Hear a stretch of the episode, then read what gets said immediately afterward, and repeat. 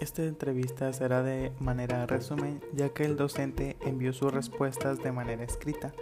De esta forma leeré la pregunta y la respuesta que él nos envió. Como primer punto tenemos cómo define qué es leer. Para él el leer es decodificar signos a través de la mente y la vista. Después de decodificar viene el proceso de la comprensión. El segundo punto le preguntamos para él qué significa el escribir. Él nos contesta que para él es la representación mediante símbolos para transmitir ideas. En tercera instancia tenemos cuál es la importancia del contexto en los procesos de escritura y lectura. Nos comenta que podemos tomarlo en cuenta como factor medular para llevar a cabo el proceso de escritura y lectura, partiendo de lo que se conoce y de lo que se tiene a su alcance. La cuarta pregunta nos dice qué relación existe entre la lengua oral y escrita en los procesos de alfabetización. Él nos dice que ambos son el canal para llevar el proceso de alfabetización. Se aprende a leer leyendo y a escribir escribiendo.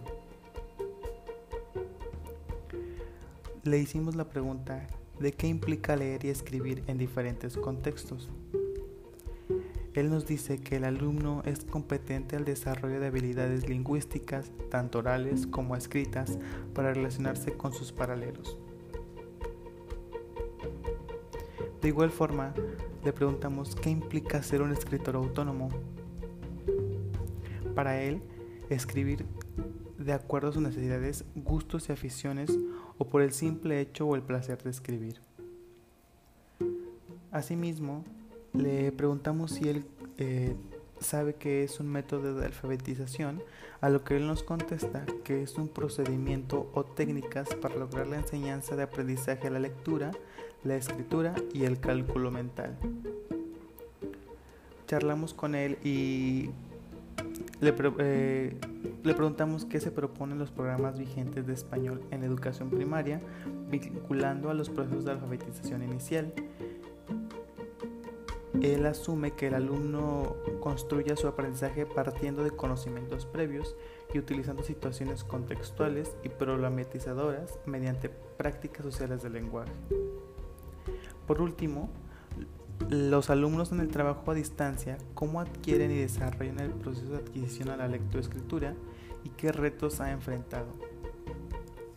Por último, él nos comenta que a través del método global es como él ha logrado esto con estrategias diseñadas y cuadernillos de trabajo, así como videollamadas.